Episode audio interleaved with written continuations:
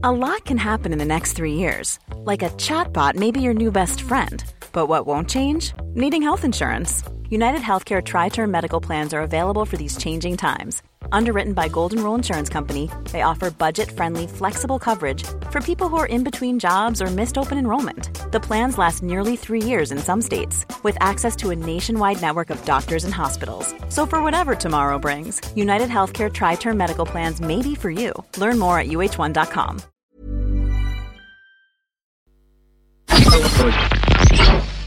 Tsugi Radio.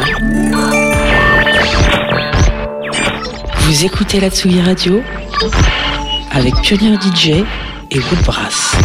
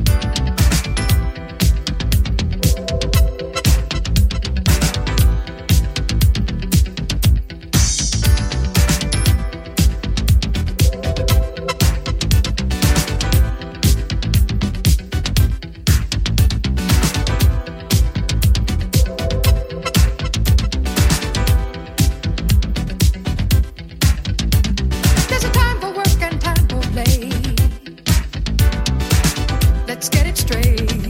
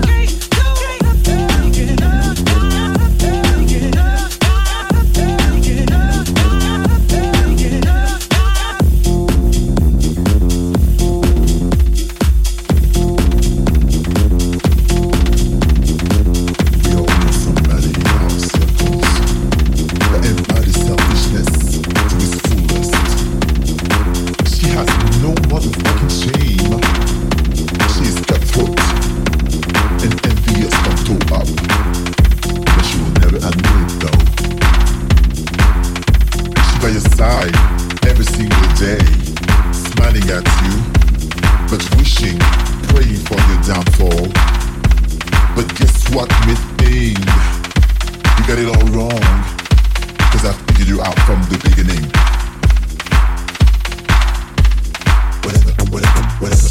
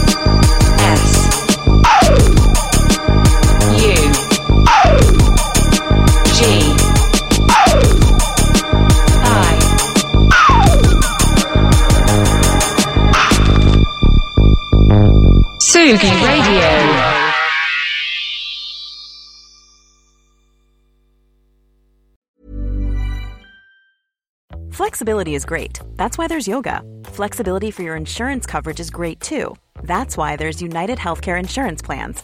Underwritten by Golden Rule Insurance Company, United Healthcare Insurance Plans offer flexible, budget friendly coverage for medical, vision, dental, and more. One of these plans may be right for you if you're, say, between jobs, coming off your parents' plan, turning a side hustle into a full hustle, or even missed open enrollment. Want more flexibility? Find out more about United Healthcare Insurance Plans at uh1.com.